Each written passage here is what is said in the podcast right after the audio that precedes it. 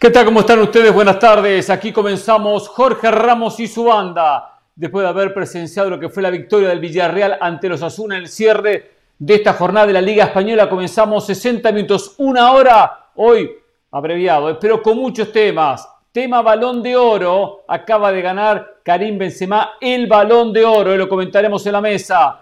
Lo que dejó, por supuesto, la victoria del Real Madrid ante un muy pobre Barcelona en el Clásico, en el Derby español lo que deja la liguilla con los cuatro clasificados a semifinales y cuatro eliminados. Y también la historia Chivas. Fernando Hierro, nuevo director deportivo. ¿Es solución para el rebaño sagrado? Ya le digo que no. Después entraremos en tema. ¿eh? Junto a Carolina de la Sala, junto acá a Dionisio Estrada, junto a Richard Méndez, a quien ya saludamos. Hoy tengo un programa con todo, ¿eh? con mucha reacción del fin de semana. Digo una semana que ya, ya me huele a calentita. ¿eh? ¿Cómo están compañeros? ¿Cómo están ustedes?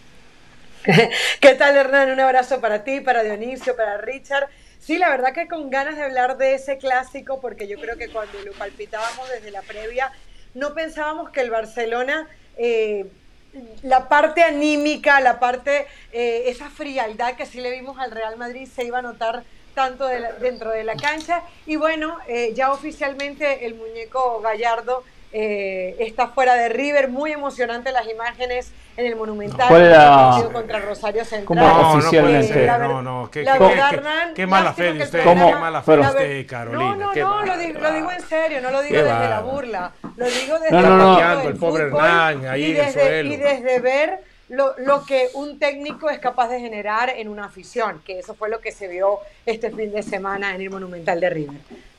Lo que le voy a decir que el, el oficialmente es incorrecto si tomamos en cuenta que queda un partido todavía. Racing juega con River la última fecha del campeonato. ¿eh? Por lo tanto, hay un partido más. No era el último.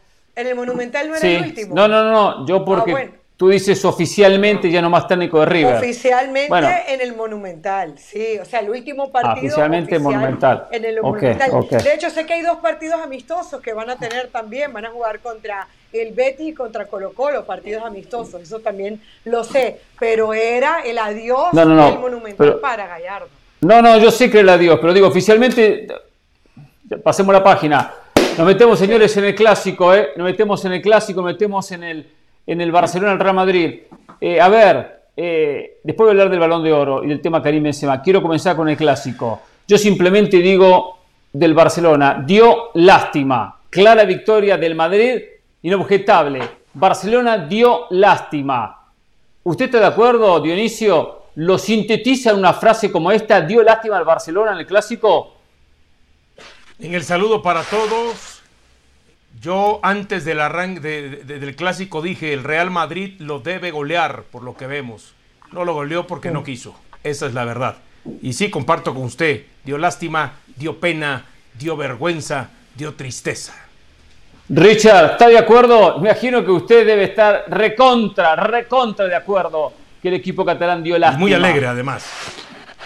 A ver, un gusto como siempre, Hernán, Carito, Dionisio. A ver si la producción me ayuda y se viene a cámara conmigo porque tengo un mensaje muy importante que darle a toda la afición culé. Oh, ya quiere, quiere protagonismo, este tipo quiere protagonismo. No, no, no, no es A ver, cámara para Richard si. Real Madrid le va a mandar un mensaje a Barcelona. Azulgrana. Para Richard Méndez. Por favor, cuando usted quiera, señor director, eh, porque el mensaje es importante que la gente lo pueda captar y tiene que recibirlo, ¿sabes? En primer plano. En primer plano. Amigo fanático del Barcelona, amigo culé, no se dejen engañar más. Ya basta de dejarse engañar. Que 30 minutos brillantes contra el Bayern de Múnich no significan nada si igual pierdes el partido 2 a 0 en los 90 minutos. Que haberle metido 4 a 0 al Madrid en el clásico anterior es una copa sentimental que te inventaron para que confiaras y creyeras en el proyecto de Laporte y de. Xavi. Que las palancas te las activaron para darte ilusión y no para construir un equipo de verdad. Que es mentira que el equipo está en reconstrucción y que es mentira que Xavi apenas está empezando porque son 50 partidos y los números no engañan. Es menos porcentaje de victorias de lo que logró Ronald Koeman, que ya era una vergüenza. Hay que entender que si hoy el que dirigiera Barcelona se llamara Ernesto Valverde, se llamara Tata Martino, se llamara sea quien sea, ya estaba de patitas en la calle. Amigo culé, no te dejes engañar más. Es el momento de empezar a señalar a la porta y empezar a señalar a Xavi. ¿Sabes hoy lo que es vergonzoso para un catalán? Que en el Bernabéu este domingo se haya coreado, no te vayas Xavi. Nadie está más contento con la chavineta que los fanáticos del Real Madrid. No te dejes engañar, fanático culé. Tú llegaste a ser grande en Europa, que no te vendan espejitos ahora. Cuestiona lo que veas que está mal. No aplaudas 30 minutos contra el Bayern si después te comes un empate en casa contra el Inter y pierdes el clásico como lo pierdes dando lástima en el Bernabéu. Muy duro, eh, viene a pegarle en el piso. Eh. Lo ve a Barcelona en el piso y le pega a Richard, le da patadas y lo destroza. Está en el piso y más le termina pegando. A ver, Barcelona fue un desastre futbolísticamente, sí. ¿No está a la altura de Madrid? No lo está. No compitió en el partido. Ahora, no podemos decir que Xavi es un desastre como técnico, porque usted en pocas, en pocas palabras lo termina diciendo, que no hay una reconstrucción. Se intenta reconstruir el equipo. Que no ha podido construirlo no se lo puede discutir, no lo construyó, porque no compitió pero hay un intento que se manejó mal económicamente. Pero gastaron todo eso, Hernán, ¿para qué gastaron tanta palanca? Porque no tenían equipo. Porque no tenían equipo. Está bien, hoy hablamos con resultado. Hoy hablamos con el diario del lunes. Pero el equipo que opone el Barcelona al campo de juego superior al que ponía el año pasado. Hoy tiene Lewandowski, antes claro. tenía Lewandowski. Llegaba cualquiera. Yo no sé, el resultado va a ser el mismo. La UEFA Europa League. libre jugaba de nueve. O sea, lo suyo es El resultado va a ser la Europa League, ese es el resultado, ir a buscar la Europa League. Madrid. No, es un fracaso rotundo lo del Barcelona y la Europa League por segundo año consecutivo. No se puede discutir. No se puede discutir. Yendo al partido de ayer, yo esperaba, y dijimos en la previa, veía victoria del Madrid, pero no con la facilidad, y no facilidad en el resultado, pero sí facilidad en, el, en, el, partido, sacando esos últimos minutos cuando Ansu descuenta a Barcelona, cuando Ansu Fati le pega un remate desviado, fue la única insinuación de que Barcelona podía recuperar algo en la cancha, algo. Pero en el primer tiempo fue una pena futbolística, dio pena a Barcelona. Y el Madrid con categoría, con oficio, sabiendo cuándo tenía que salir rápido, sabiendo cuándo tenía que manejar bien la pelota. Por eso que lado Ancelotti no tiene un estilo definido de adaptarse a muchas circunstancias del partido, lo terminó ganando bien, lo terminó ganando con autoridad y con jugadores que pesan.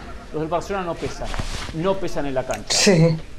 Sí, Hernán, y yo creo que ese peso también tiene que ver con el estado anímico de un Barcelona que lo venimos notando desde hace tiempo. Barcelona cada vez que recibe un gol en un partido importante, Barcelona cada vez que, recibe un, golpe, parece que el equipo en vez de ir hacia arriba, en vez de salir adelante, termina eh, contagiado de lo mismo y hace falta un líder. O sea, a este Barcelona le hace falta alguien que apriete desde lo futbolístico, que haga el ruido que los demás no hacen, que esa idea de, de Xavi, porque a ver, yo lo que creo, y, no estoy, y desde ya digo, no estoy de acuerdo con lo que dice Richard, porque yo sí creo que este equipo es mejor, yo creo que este equipo tuvo buenas inversiones, yo creo que este equipo tuvo mala suerte de que se le han lesionado jugadores importantes como Araujo, Araujo era pilar fundamental en la defensa de este equipo, pero también creo que Xavi tiene una idea de juego que todavía se tiene que seguir construyendo. Yo creo que no es... Ojo, van 50 partidos, claro. Este, bueno, está bien, está bien, pero es un equipo al que Xavi llegó con urgencia y hay una idea de juego en el equipo de Xavi. O sea, si uno ve cuántas veces llegó Xavi, llegó más veces que el, Real Madrid, muchas más, fueron 18. Y también tuvo más la pelota. Ahora, y esa posesión más inútil que puede haber. falta contundencia, que falta jerarquía, que Lewandowski no se puede comer. Espera, espera, Carol, Carol, a ver, yo, yo no vi esa estadística. Yo no, yo no la discuto, ¿eh? No la discuto, no la vi. ¿Llegó más veces Barcelona que Real Madrid? Sí. No. Sí. A la mitad de la cancha más. Muchas más, no, muchas más. No, mira, fueron 18. Lo que pasa es que ya va, permítame un momentico para terminar la idea. Fueron 18 remates del Barcelona, 5 solamente a puerta. Te habla de lo mal que dispara este Barcelona. 8 veces el Real Madrid, 4 a puertas y estamos hablando de que te convirtió dos, la otra fue el penal de Rodrigo. Entonces, evidentemente, el Real Madrid es un equipo que ataca mejor. Ahora, la construcción, el volumen de juego, el Barcelona lo intenta, pero no le sale bien.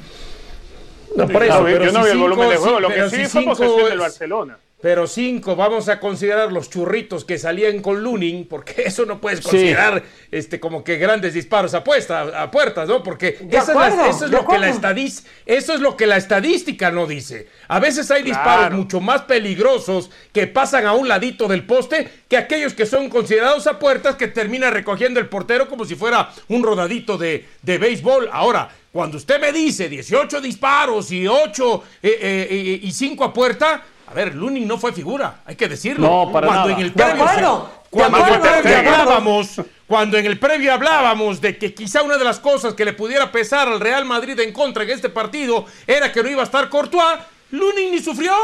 Porque el Real Madrid neutralizó, anuló prácticamente, dejó sin posibilidades claras de gol al Barcelona. Esa es la verdad. Y después lo contragolpeó. Y ahora todo el mundo habla de Vinicius, de Valverde, que dio muy buen partido. De Valverde. de Modric. De, pero a ver, para mí creo que el que dio el, el mejor partido de todos ellos es este Cross. Cross dio un Toni partido Kroos, muy bueno. sí, señor. realmente- Cross, sin Sí, duda. señor. El acompañamiento de el, ah, el- el acompañamiento de en esa jugada. Chouameni también jugó muy bien. Pereira, eh, eh, sí, la, la verdad que jugó mejor de lo que uno pensaba. ¿Por qué? Porque yo creo que todo el mundo sabía que el punto débil de este Real Madrid era no tener a Courtois y, te- y, y- el, y el portero que tenían, el ucraniano, el Lunin. ¿Qué hicieron? Lo protegieron. ¿Y cómo? Hicieron un bloque bajo, no permitieron al Barcelona patear cómodamente. Lo de Cross, yo lo acompaño, para mí sí fue el mejor Valverde, para mí fue muy bueno lo de Vinicius, pero yo acompaño lo de Cross, uno por el trabajo defensivo que hizo y dos porque en esa jugada de gol impresionante, como prácticamente cayéndose en esa falta de Busquets, termina dando el pase gol. Yo creo que Real Madrid le En gana en todo. Jugaron muy bien. Desde el Sí, punto de vista del planteamiento táctico se lo gana, pero de calle Ancelotti. A ver, el fútbol no es solamente jugar con la pelota en los pies, el fútbol hay que saberlo jugar cuando no tienes la pelota. Y este Barcelona, al estilo Xavi, no sabe jugar si no tiene la pelota.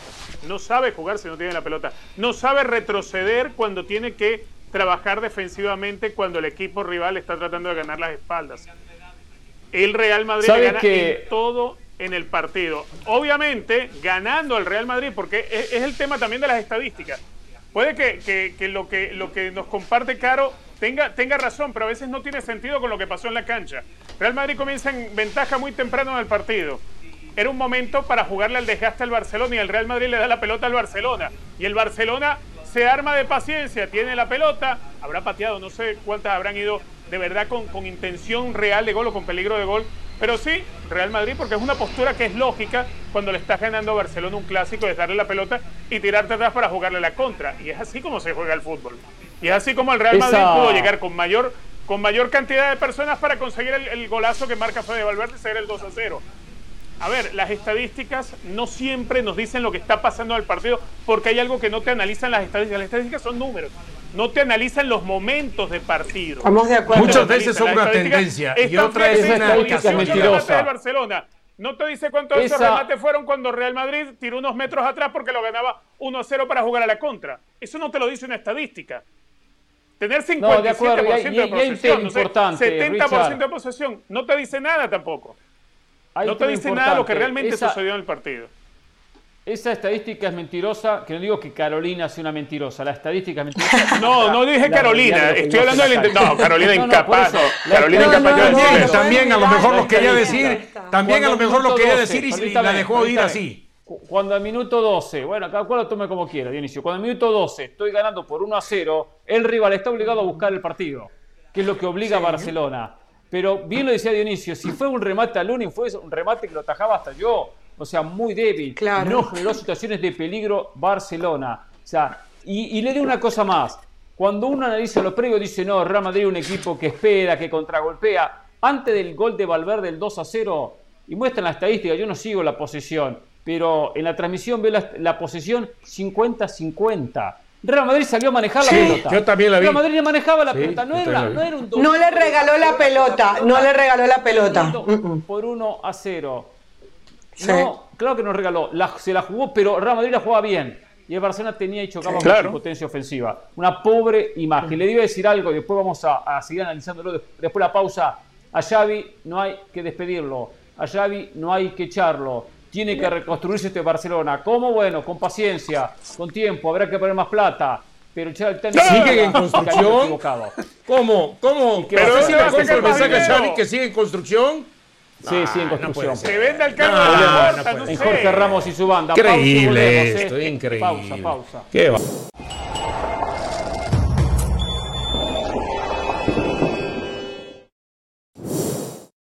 La editorial del día es traída a ustedes por State Farm. como un buen vecino, State Farm está ahí.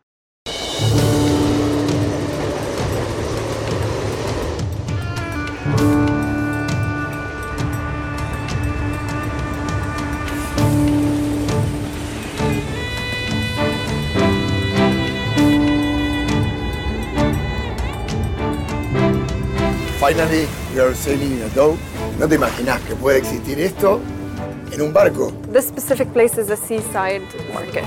Este era el centro de una casa típica catarí, un estadio concebido como una obra de arte.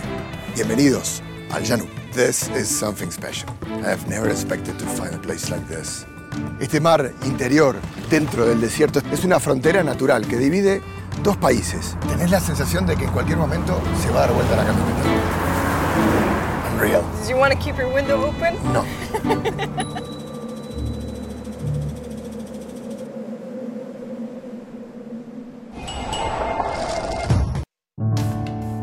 Este jueves no se lo pierdan. El cuarto episodio de Un tren a Qatar.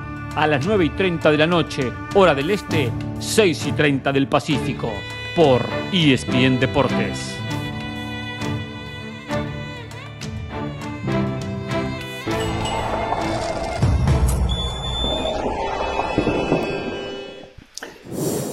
El sábado tuvimos una edición especial de Jorge Ramos y su banda que originaban Jorge Ramos, José del Valle desde Madrid. Hoy están regresando, viajando hacia los Estados Unidos. ¿Qué Y casualmente hicimos la clase táctica, donde le hubiese venido muy bien a Richard Méndez estar presente en la clase táctica porque hubiese aprendido de fútbol. Y hablamos ¿Y eso de muchos aspectos, entre, entre ellos. Entre ellos, Barcelona tiene un problema. Entre los defensores y los mediocampistas, siempre están los mediocampistas a las espaldas de Busquets, de Pedri, de, de Gabri, de, de, de, de Gavi, de Rakitic, del, del- de, de, de John, el que fuese, le gana los espacios los, los rivales. Y fíjense en el gol, casualmente lo destacamos, cómo Busquets corriendo de atrás a Tony Cross. Está siempre mal posicionado en el medio Barcelona. Un volante central como Busquets tiene que marcar de frente al que transporta la pelota y no marca- marcarlo de atrás.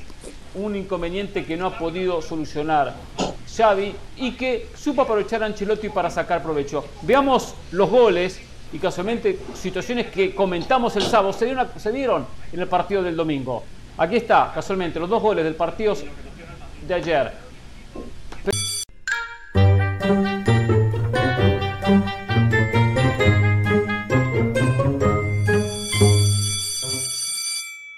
Esa cuenta debe estar, pero. Estoy en la conducción, tengo que aprovechar, Carolina, no tengo a nadie hoy que me diga que no, que me interrumpa, que haga un monólogo de 20 minutos, no tenemos hoy. Entonces, Pero pídale a Carolina que presente la sección, pero usted mismo para que se da el cambio. De- el pídale a. Carolina que le presente. Miren los goles, veamos ahora el video que les preparé, cortito, eh, cortito, fíjense. Ahí está, la pelota la tiene Tony Cross, fíjense Barcelona, los cuatro al fondo y los volantes siempre de atrás. Los volantes marcan de, de atrás de la jugada, no están esperando, no están delante de la pelota, sino detrás de la pelota. Muy difícil marcar de esa manera. Ahí se origina todo, porque Tony Cross la mete larga para Vinicius, la corrida, el rebote y después Benzema siempre en el lugar correcto para marcar la diferencia. Lo comentamos el sábado y siguió el domingo. Siguió el domingo, Xavi parece que no prestó atención. Lo de Valverde, que también lo mencionamos, cómo llega siempre, hace recorridos largos. Fíjense cómo se posiciona. Él espera ahí, queda parado, ¿eh? Sin marca, el remate al fondo del arco. Siempre la alternativa para ese remate. Llegando al gol, transportando la pelota, acompaña siempre. No tiene el manejo que tiene Vinicius, pero sí tiene siempre esa solidaridad de ser eh, eh, el hombre para culminar, para terminar y para acompañar a los que atacan. Ju- Jugadas Y que no es la primera vez, ¿eh? terminaron inclinando la Hernán. balanza. No, no, claro, no es la primera vez. Claro, lo ha hecho muy seguido Valverde, ese movimiento de derecha en diagonal y terminando la puerta del área. Sí, Carol. Hernán, y sobre todo en esta última jugada, eh, cuando se ve a Vinicius y también a Valverde, a ver, no tiene más que ver también con un tema individual, porque uno per- pensaría, y de hecho cuando hablábamos en la previa del partido del Barcelona decíamos, bueno, el Barcelona no se va a distraer tocando demasiado el balón para llegar. El Barcelona debería tratar de explotar a sus extremos como Dembélé, como Rafinha y llegar. la sensación que nos dio durante todo el partido era que quienes hacían bien ese trabajo era justamente Valverde y Vinicius y que no había quien lo alcanzara. En ese gol se ve como Vinicius va, corre contra el mundo y todos quedan pagando. Sergi Roberto, Cunde, todos se quedan mirando. A ver, Más Sergi Roberto, ¿eh? no, Le saca de perseguirlo, 10, 15 metros. Pero no, lo, pero no lo consiguen. O sea, no era que los tomara desprevenidos, era que individualmente Vinicius corre mucho más que los demás. Y Claro. Valverde tiene una frialdad que, la verdad, qué probabilidades había de que Valverde realmente pudiese marcar ese gol rematando. O sea, era un gol muy difícil de marcar y Valverde lo hace. Entonces yo también creo que es que el momento individual de los jugadores del Real Madrid, técnicamente, pero también de la cabeza, mentalmente, es mucho mejor que los del Barcelona. Ahora, habla, Sí. hablas, hablas, Caro, del tema de una palabra desprevenido. Quizá, quizá puede ser que lo haya agarrado desprevenido, porque todo el mundo habla de la carrera sensacional de Vinicius, más allá que él se le balón en el último metro y por eso sale eh, justamente Ter Stegen y le tapa y el contrarremate ahí de, de, de Valverde. Pero nadie se acuerda de que ese balón iba a salir. Y el esfuerzo que hace Carvajal, eh, que a mí me da la impresión que ahí es donde justamente le ganan los tiempos al Barcelona. Cuando todo el mundo pensaba que ese balón iba a, a salir y se iba a convertir en un saque de manos, Valverde la rescata y mete ese trazo a, a- a- a Vinicius. Hablando Sí, Barcelona pierde en el orden Perdón, posicional. este, Carvajal, Carvajal. Carvajal la rescata. Jugadas polémicas, en las dos jugadas polémicas, en la supuesta infracción de Carvajal a Lewandowski y en Nah. el penal, en la infracción que le comete Eri García, el pisotón, al propio Rodrigo, que termina sancionando el árbitro penal y el 3 a 1 definitivo. Si voy a sancionar el penal, tengo que sancionar la de Carvajal a Lewandowski. En mi manera Sí. de arbitrar, Es que la de no Carvajal es un penaltito, no si acaso. sanciono ninguna de las dos, ni penal ni infracción de Carvajal. Yo no sanciono ninguna, ninguna de las dos. No estoy acostumbrado a sancionar porque apenas lo rozó, porque apenas lo tocó, porque apenas, apenas hubo un contacto. No, no, no. Esto es deporte de contacto, lo he dicho un millón de veces. Si no sanciono penal, Sí. no hay infracción de Carvajal. Ahora, si el árbitro dice no, ahora con el VAR no podemos escapar los pequeños detalles, las pequeñas roces, está bien, y sancionó el penal, tendrá que haber sancionado el penal para Barcelona también. Entonces, ¿en qué estamos? ¿Sancionamos Sí, todo o no de- sancionamos nada? Estamos que ganaba el Madrid estoy de 3 a 2. acuerdo. Ganaba el Madrid igual 3 a Bueno, 2. bueno, pero, A ver, pero Carolina, sí, quiero escuchar a Carolina en el análisis. Yo- yo hubiese san- Llorar o Carolina, a ver, mendigar a un ver, a ver, Richard, a ¿Qué ver, Richard. al Barcelona a ver, llorar y Richard, mendigar un gol? Richard, eh, Richard, espera un minuto, espera un minuto. un Carolina, un. Deje, deje a Richard que viene, eh, que viene Bueno, en modo fans. antojó Por eso habla de, habla del Real Madrid. No, por- no, Ahí no, viene muy impetuoso porque ganó el. Real Madrid, se siente con derecho, déjelo. A ver, alguien, Eh, alguien en esta mesa Hernán, pensaba que Barcelona era favorito yo. para el partido en el Bernabéu. yo. Porque si alguien creía que era yo. favorito si digo, Barcelona, a- Es que no estoy entendiendo nada de lo que dice Richard, no entiendo nada de lo que dice Richard y la gente tampoco. A ver, Carolina, quería comentar la jugada. Después si Rapidito, rapi- Acá manejo el programa al, yo, to- le al guste to- le al toque y al pie, al toque y al pie. Yo hubiese sancionado Sí. los dos. A mí me pareció que era penalti. Cerradito, pero sobre Lewandowski y la de Rodrigo sin ninguna duda. Los dos para mí eran para penal. Richard, ¿qué decía? yo dije que sí, que me todo. parecía que podía darse, ah, igual es un penaltito. 3 a 2 igual ganaba el Madrid. Esa es la diferencia. No, no Pero no sirve sea hoy tan limitado. estar lloriqueando por un penal que no se señaló cuando Eso fue es limitado superado. en el Barcelona fue superado todo el partido. Lunin estuvo es otra 70 historia que fue minutos ahí que se ha podido desayunar, merendar, esperar ahí tranquilo. Ah. Dionisio, ¿cómo vio las jugadas estas polémicas? No, yo no pienso que ameritara lo que fue penal sobre Lewandowski. La otra sí lo es, pero yo miré la jugada previa. A mí me da la impresión que con toda la revisión del VAR sí estaba en posición adelantada este, el jugador del Real Madrid, eh, en este caso Rodrigo, ¿no? Si no mal recuerdo, que la agarra ahí, estaba en posición adelantada y no debía haber sido considerado entonces marcarse el penal. La sensación que no estaba adelantado, ¿eh? La juego que no estaba. Me dio la sensación. Pero bueno, igual quería hablar de la infracción. Señores, vamos a irnos a la pausa, ¿eh? Hay que hablar del tema Karim Benzema. Finalmente gana su primer balón de oro. ¿Con justicia o no? Volvemos.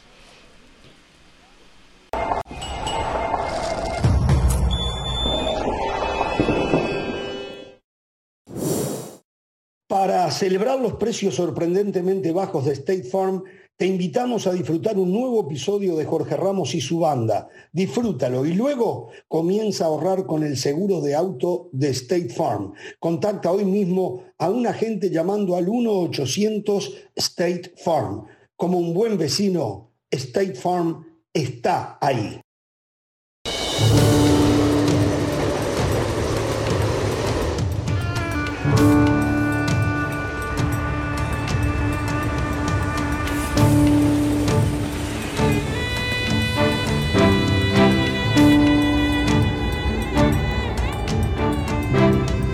Finally, we are sailing in a dhow. No te imaginas que puede existir esto en un barco. This specific place is a seaside market. Este era el centro de una casa típica catarí, un estadio concebido como una obra de arte. Bienvenidos al Janub. This is something special. I have never expected to find a place like this.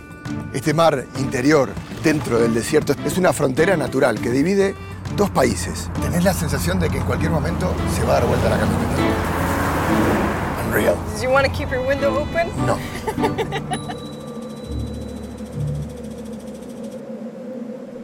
Pasión, determinación y constancia es lo que te hace campeón y mantiene tu actitud de ride or die baby. eBay Motors tiene lo que necesitas para darle mantenimiento a tu vehículo y para llegar hasta el rendimiento máximo. Desde sobrealimentadores, sistemas de sonido, tubos de escape, luces LED y más. Si buscas velocidad, potencia o estilo, lo encontrarás todo en eBay Motors. Con más de 122 millones de piezas, siempre encontrarás justo lo que buscas. Y con Guaranteed Fit de eBay, tienes la garantía de que tu pieza quede perfectamente a la primera o se te devuelve tu dinero. Porque con eBay Motors, quemas llantas y no tu dinero. Con las piezas que buscas, a los precios que quieres, tu auto se convertirá en el MVP que te dará el triunfo. eBay Motors. ebaymotors.com. Solo para artículos elegibles se aplican restricciones. Este jueves no se lo pierdan. El cuarto episodio de Un tren a Qatar. A las 9 y 30 de la noche, hora del este, 6 y 30 del Pacífico. Por ESPN Deportes.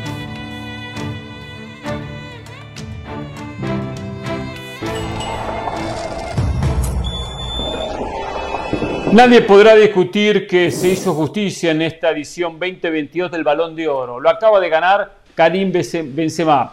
¿Cómo se manejaba? ¿Cómo se calculaba? Después de la temporada que tuvo marcando una muy buena cantidad de goles con el Real Madrid, ganando encima la Champions, ganando la Liga. Entiendo que ahora se pidió a los votantes que no influya quién gana un campeonato.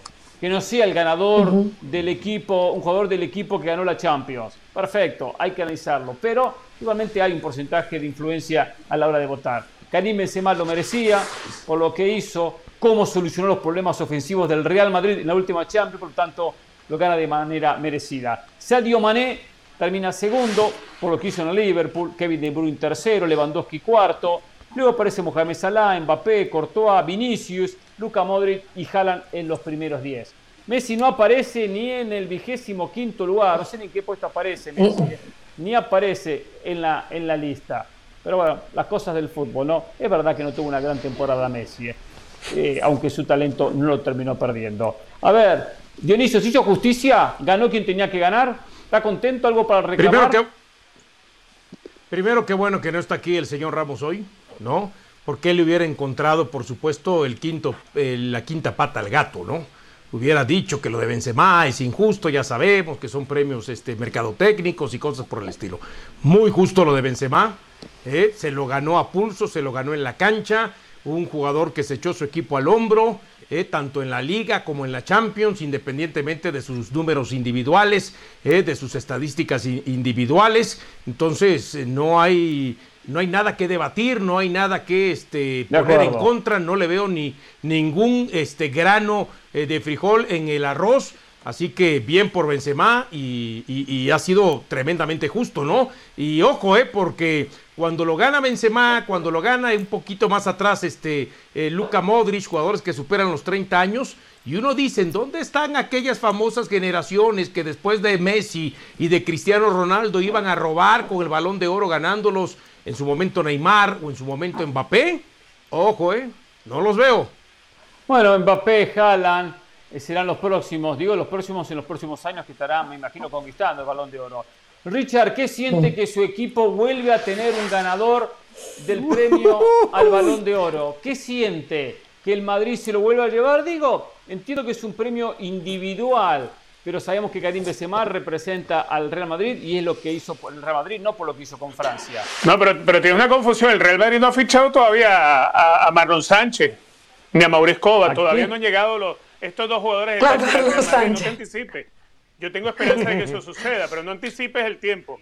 A ver, No, no, ¿se hace ¿qué tiene justicia con? Karim Benzema? ¿Era una sorpresa para alguien? No. Sorpresa fue que en el 2020 declararon desierto el premio cuando era para Lewandowski y el año pasado no se lo dieron a Lewandowski. Sorpresa es que no haya Pero el ganado Messi este 2020 año. estaba la pandemia, hermano. te- Estamos en la pandemia. Eh, todas ¿qué las ligas se terminaron, Se Hernán. pararon Todas las ligas se terminaron. Todas las ligas se terminaron. Sí, pero no hubo balón de oro. No hubo Bueno, balón de por oro. eso Ya lo declararon desierto y se lo arrebataron a Lewandowski. Tan, tan sencillo como eso. Sorpresa es que no haya ganado Messi. Pobre, pobre. Sorpresa es el defensor que de hoy, ahora. Sorpresa es que hoy Thibaut Courtois no entra en el cuadro final del mejor arquero de la temporada. Eso es sorpresa. Sorpresa es que le den el premio mejor equipo del mundo al Manchester City y el Real Madrid, que es el que gana la Champions, que es el que elimina al Manchester City, se lo, queda en tercero. O sea, es el mundo al revés. Es el mundo al revés. No. Merecido lo de Benzema, claro, como lo de Alexia Putellas. Pero para mí, no sé ustedes, pero para mí el Balón de Oro hace años, hace años perdió credibilidad, hace años. Ah, chirrió, entonces no, hoy, hoy no hay credibilidad. que ha tenido, que ha perdido cierto prestigio, lo ha perdido, y esto de dividirse Sí. en el balón de oro y de vez lo ha perjudicado, sin lugar a dudas. Correcto, Tampoco es todo, correcto. todo regalado, o sea, hay, hay cierto merecimiento. No, es Sí, claro, Ramos. te escucho a ti. Ah, Le salió los lo ramos ahí a siento, Richard yo lo- Méndez, ¿eh? Le salió a el ver, yo lo que siento es que sí, ha perdido. Yo lo, Sí, yo lo que sí, siento es que no estamos tan pendientes como antes. Es como que ha perdido De acuerdo. un poco eh, eh, el- el- lo noticioso. La gente se perdió. En, en muchos casos Total. no saben si es el año calendario, si es el año futbolístico, Exacto. si ahora es lo individual, si es lo colectivo. Pero creo que todos vamos a estar de acuerdo en que Benzema era el claro, merecedor. Y estoy de acuerdo con esto último que tú decías, Pereira. Aunque lo colectivo no sea lo que prevalezca, o sea, los títulos al final son los que terminan contando. O sea, no hay manera de que en la decisión del voto tú no digas, ah, pero ganó la Champions, ah, pero ganó la Liga, ah, pero marcó no sé cuántos goles y eso ayudó a su equipo a llegar hasta aquí. Así que bien lo de Benzema y qué cosas, ¿no? No está Messi entre los 25 y el año pasado lo ganó. Son cosas que uno no entiende. Pasamos la página y hablamos de Chivas.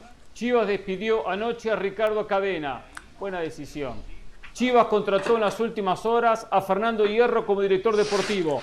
Pésima decisión. Y el propio Hierro se va a encargar en las próximas horas de decir quién va a ser el nuevo técnico del rebaño sagrado. Pero seguramente antes, seguramente antes Jesús Bernal nos va a anticipar el nombre del nuevo timonel del conjunto rojiblanco. El saludo Jesús, ¿cómo te va? Bienvenido. ¿Sorprendido con estas noticias? ¿La salida de cadena? ¿La llegada de hierro? Saludos, saludos Hernán, buena tarde para ti, para toda la banda. Te faltó decir algo en esta introducción. Chivas despidió a Peláez, buena decisión. Creo que te faltó nada más eso por ahí para completar. No, para porque completar eso el fue- hilo. Lleva veneno esa respuesta. Sí, sí, sí, sí. Eso, eso, eso lleva veneno. Eso, eso lleva veneno me está provocando. Yo tranquilo, ¿eh? Yo venía tranquilo, ¿eh? Pero bueno, por cierto, por cierto, eh, que bien Monterrey con Bucetich, ¿no? El técnico desactualizado, ¿ah? Técnico desactualizado, que no sabía dirigir, que ya no le querían los jugadores, que bien con Monterrey, ¿eh? Lo metió en las semifinales, ¿eh? Por lo que decían cuando dirigía Chivas. Pero bueno, a ver, lo de, lo de Peláez es un grave error.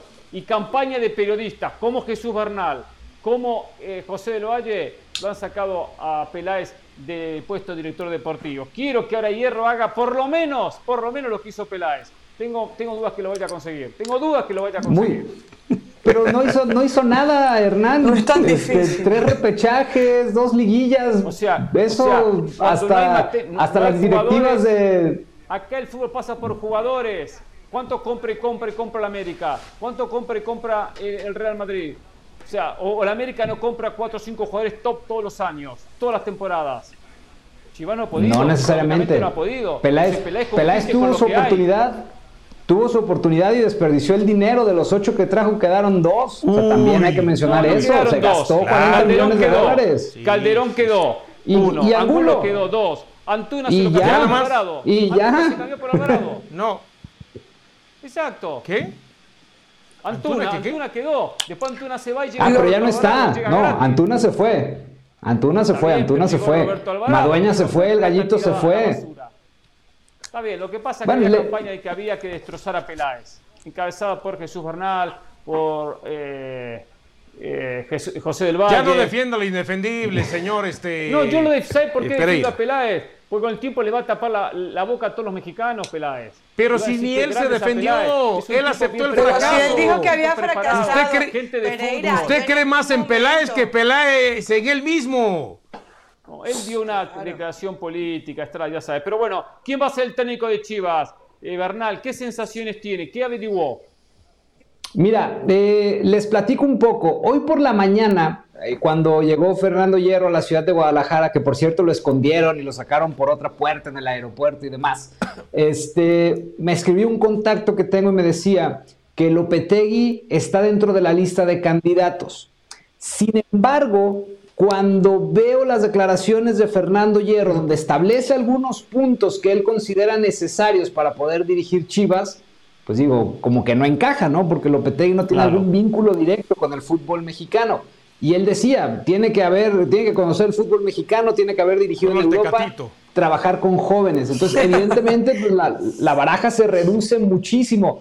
Me puse a hacer una lista así, este, revisando, ¿no? ¿Quiénes podrían Sí. encajar en eso?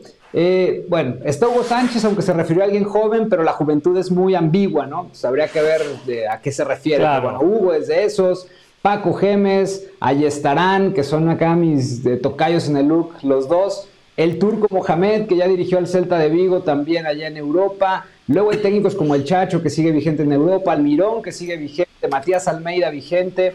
Por ahí está, por ejemplo, el Toto Berizo, que jugó acá en Atlas, ya dirigió en Europa y no sé si va a continuar en la, en la selección de Paraguay, por ejemplo.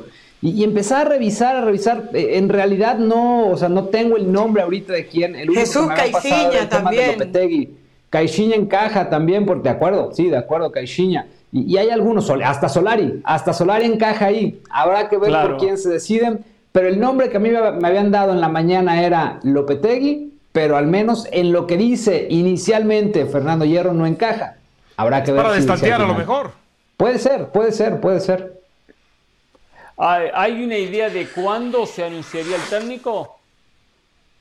Sí, la siguiente, en la semana de la final. En la semana de la final, Hernán. La están Para guardando. robarle, y- y- para robarle reflectores a la final. Totalmente, y les platico por qué. La presentación oficial de Fernando Hierro va a ser el viernes, o sea, el día previo a que arranquen las semifinales de vuelta, Chivas va a presentar eh, públicamente a Fernando Hierro, entonces el tema del director técnico se va a pasar a la siguiente semana. ¿Qué piensa Jesús Bernal de la llegada de Fernando Hierro? ¿Está de acuerdo? Yo sí, la verdad es que no puedes pretender tener resultados diferentes si no cambias las cosas. Y, en este caso, pues a Mauri ya lo intentó con una gestión de conocedores, de expertos en el conocimiento del fútbol mexicano y no pasó absolutamente nada. Habría que remontarnos un poco hacia atrás, donde la última gestión exitosa del Guadalajara estuvo a cargo de dos ignorantes del medio, Matías Almeida y José Luis Higuera, que Higuera a pesar de ser mexicano nunca había trabajado en el fútbol. Entonces de repente hay que quitarnos esos mitos y, esas cuestiones que en México solo pueden actuar los conocedores del medio, porque no es cierto, hay, claros ejemplos de que esto es, es una, una falsedad y me parece bien otorgarle la oportunidad a Fernando Hierro. Ojo, hay una gran diferencia entre la gestión que tendrá Hierro y la que tuvo Ricardo Peláez. Hierro tiene el control total, desde el fútbol base hasta el primer equipo. Cuestión que con Peláez no era así, con Peláez era un tema del primer equipo nada más. Entonces vendrá toda una reestructura mucho más a fondo, con cambios en todas las áreas que iremos viendo seguramente de manera paulatina en los próximos días. Bueno, perfecto. Vamos a comentar con la mesa entonces el tema de, Fer- de Fernando Hierro. La llegada de Chivas. Notable, Jesús, abrazo. Que estés muy bien, Hernán, y espero no sufras la salida de Ricardo Peláez de las Chivas. No, no, no, yo digo realidad, yo no soy de Chivas, yo no la subo. Dos, dos golpes muy duros recibió Pereira en la semana pasada. A mí Dos golpes muy duros. La campaña de los medios, como es una figura pública, como tiene, como, como trabaja, como llega temprano, como se preocupa, como hace conferencias, porque hay otros que pasan desapercibidos como directores deportivos. Entonces, como, como tiene su personalidad, porque la tiene Peláez, entonces hay que matarlo, hay que criticarlo. El problema de Chivas pasa por los Pereira sufrió dos golpes durísimos, Pereira. sin jugadores. La semana no se pasada. Hace nada. No se hace nada. ¿Y quién Lo los de trajo? Peláez. ¿Y quién los trajo? Abrazo, Jesús. Abrazo. A ver, Saludos. Peláez y Gallardo, Carolina, golpes durísimos Carolina. para ti la semana pasada. Sí. ¿qué opinas sí, sí. de la llegada de Fernando Hierro? ¿Cuál es, cuál, es- cuál es tu punto de Me vista? gusta. Me gusta si va a trabajar lo que promete, ¿no? O sea, un tipo que ha sido director deportivo no solamente de una selección de mayores, sino que ha sido exitoso con su, a nivel sub-17, perdón, sub-19, sub-21, revisando un poquito su currículum. Yo creo que, a ver, al final, un tipo de fútbol lo que tiene es saber qué cazar talentos, estar preparado a nivel estructural para saber cómo se organiza una institución. Yo creo que no necesita ser necesariamente mexicano, tiene que tener muchas ganas de trabajar y conocer el medio. Ojalá que él venga con esa disposición porque ya lo trató Chivas en algún momento con Johan Cruyff, no le salió bien. Vamos a ver si Hierro es la solución. Pero a mí me gusta, de salida me gusta. Dionisio, Primera instancia, eh, pienso que Chivas en sus intenciones de innovar, ¿no? Este, ha cometido errores, como ya escuchábamos el de Cruyff, eh, en su momento también que Vergara propuso hasta un técnico como Sven Goran Eriksson para la selección. Y además, e- e- esta es la lectura que le doy, es que a Mauri Vergara está harto. Dijo, probé con el mejor director deportivo que había en su momento. No salieron las cosas. No quiero gente que esté viciada del fútbol mexicano, que de pronto tenga compromisos e intereses con eh, promotores. Entonces creo que él quiere alejar de eso justamente este, eh, al, al interior de Guadalajara y piensa en el tema de hierro. Yo sí le veo una desventaja en el tema de que no conozca el medio. ¿Por qué? Porque Chivas no es como que a ver, no es el América, no es Cruz Azul, que aunque no lo conozcas, pero que sabes que puedes traer del extranjero y quizás desde ahí quien venga eh, eh, como director deportivo tenga noción de traer tres, cuatro refuerzos del extranjero y a lo mejor le sale muy bien. Acá hay que tener claramente el conocimiento del jugador mexicano, de de efectivamente. Claro. estar empapado. Y cuando decía Bernal, no, es que con dos desconocidos, sí, pero Higuera pagó derecho de piso, porque Higuera no llegó al mismo momento que llegó Almeida. Higuera llegó cuando ya estaban Néstor de la Torre y el Chepo de la Torre. Y entonces ahí medio se empapó de qué jugadores pudiera traer, ¿no? Y después Claro. se los terminó trayendo al equipo. Esa es una diferencia. Y sí pienso que eso le puede costar a Ignacio, eh, perdón, este, a Fernando Hierro. Yo Eh, no estoy Richard. en contra de la llegada de Fernando Hierro. Además, creo que alguien que tenga el conocimiento y, y- y sepa cómo se manejan las categorías menores del fútbol en España, mucho le puede servir a, a Chivas, precisamente porque Chivas necesita que el semillero produzca jugadores porque hay imposibilidad de fichar extranjeros. Eso, eso está perfecto. Lo que me parece a mí errado es la, la necesidad de encontrar la figura mediática, la que dé impacto. A ver, la llegada de Fernando Hierro, como ya nos lo, nos lo- nos lo dibujaba o nos lo describía Jesús, eh, eh, con rueda de prensa de por medio, a, a mí lo primero que me viene a la mente es cuando en la serie de Netflix fue contratado Aitor Cardoné para los cuervos, así, tal cual, tal cual, es algo para dar Muy buena, impacto. muy buena, Ah, llega Fernando buena Hierro, esa. ah, se acabaron los Muy problemas. buena, chicos. eh. Bien inspirado por el triunfo del Madrid, bien inspirado. Claro, pero Muy ya, buena, a ver, ya se acabaron los problemas de Chivas porque trajeron a Fernando Hierro. No, ya va, espérate. El tema, del, el tema de Chivas es que mientras la directiva y los ejecutivos de Chivas vivan divorciados de la realidad de Chivas, de nada les va a servir traer a Fernando Hierro o traer a quien sea. Pueden revivir a Joan Cruyff si les da la gana y ponerlo ahí, que los problemas van a seguir siendo los mismos. Esa es la realidad. El de problema, el- la realidad de Chivas es que los que toman decisiones de fútbol no saben nada, no saben Exacto. de fútbol. En la selección le fue bien con los juveniles a Hierro y con la mayor le fue bien porque Barcelona sacó a Xavi, sacó a Busquets y sacó a Iniesta. Y porque tenía Piqué, tenía Puyol. Por esa razón Bar- eh, Barcelona le aportó a la selección una base que después lo llevó a ser campeón del mundo, no por lo que hizo Hierro. Hierro va a trabajar, ¿eh? no es un vago, ni se va Claro. a rascar el ombligo, claro que va a trabajar. No conoce el medio mexicano, no conoce con quién tiene que negociar, se va a enfrentar con una realidad que le va a costar carísimo. Chivas. El Aitor Cardoné Ahora que del aplauda, Chivas. que aplauda Chivas si se mete en repechaje. Ni para el repechaje le va a alcanzar ahora con la llegada de Fernando Hierro. Ay. Ni hablar del técnico No que sé. decía. Ni hablar del técnico que decían. Le van a pedir por favor a Peláez que regrese a la dirección a la de Chivas. Por De favor, rodillas se la van a implorar. El tiempo. Le van a, rogar a cadena que regrese a dirigir al equipo. Se equivocaron. Ya veréis, ya la veréis. llegada de Fernando Hierro, eh. Señores, lo pueden grabar, eh. Ahora en Chivas ya veréis, vos Todo lo que están sos- defendiendo. Después son los panqueques. Joder, eh. tío. Después se dan ¿Eh? vuelta, eh. A la Chivas. Se dan vuelta. Vamos a la Claro. pausa, volvemos. Las chivas mexicanas española, eh, españolali- eh, español- Españolizadas, muchacho.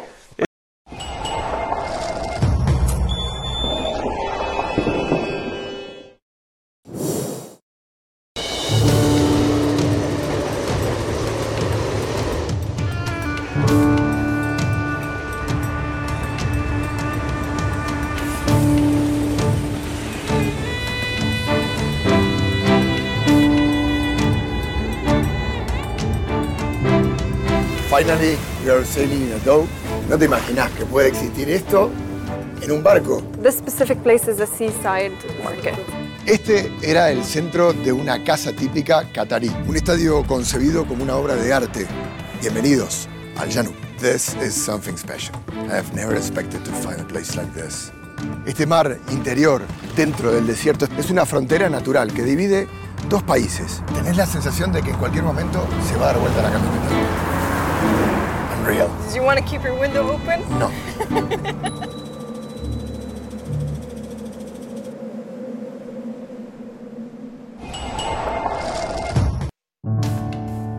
Este jueves no se lo pierdan. El cuarto episodio de Un tren a Qatar.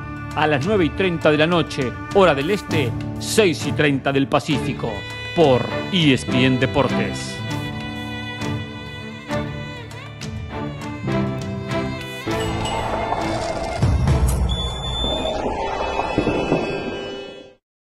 Aquí del tema Peláez, el tema Hierro, pero bueno, ahora acá se dan vuelta, que sí, ahora, ahora están en contra de Hierro, no entiendo absolutamente nada. Dejo el tema para seguir hablándolo mañana, porque mañana cuando venga Ramos, cuando venga Del Valle, volveremos a hablar del Ah. clásico, volveremos a hablar de Benzema y volveremos a hablar Se repite de Hierro y de la liguilla. Sí. Se repite. Igual Carolina y yo vamos a volver mañana y vamos a repetir. Ah, entonces yo no vengo mañana. Dionisio Estrada. Si vamos a hablar de lo mismo, ¿para qué voy a venir? ¿Llegaron los mejores a las semifinales de la Liga MX? ¿Los cuatro mejores equipos? ¿O alguno se quedó en el camino que tendría que haber pasado? Bueno, yo pienso que Santos este, se quedó en el camino, pero por lo menos en el partido de vuelta, eh, ayer ante Toluca, Toluca terminó siendo mejor porque metió los goles, porque no recibió, porque eso de que se haya defendido mejor no fue tan así. En el primer tiempo Santos tuvo sus posibilidades, Sí. los otros tres sí pasaron, los mejores. Perfecto. Carol, ¿alguna sorpresa de los eliminados? ¿Hay eh, ruido en Cruz Azul o ruido en Tigres? ¿Te hace ruido la eliminación de esos equipos quedar fuera de, de las semifinales? El de Tigres, sobre todo, porque de Cruz Azul uno sabía más o menos lo que venía pasando con, con el equipo cementero, por el comienzo que había tenido. Pero Tigres, cuando tú tienes jugadores de la jerarquía de Guiñac, cuando además venías de ganar el partido de ida, cuando se supone que el Piojo llegó para imprimir un sello a este equipo, yo creo que Tigres es el equipo que termina sorprendiendo, quedándose en el camino, Hernán. Sí. Quedando bien, porque quedó bien eliminado, eh, fue menos que Pachuca, pero Sí. hasta con la ayuda del árbitro, eh, pero tenía categoría. Richard, ¿América tiene el rival pensando en el título o va camino al campeonato? A ver, yo creo que es un rival más incómodo de lo que parece, aunque América definitivamente tiene más equipo y si vamos por individualidades o por colectivo, debería avanzar el equipo del Teno Ortiz, pero no va a ser tan fácil como Puebla. Aquí no va a terminar la serie 11 a 2.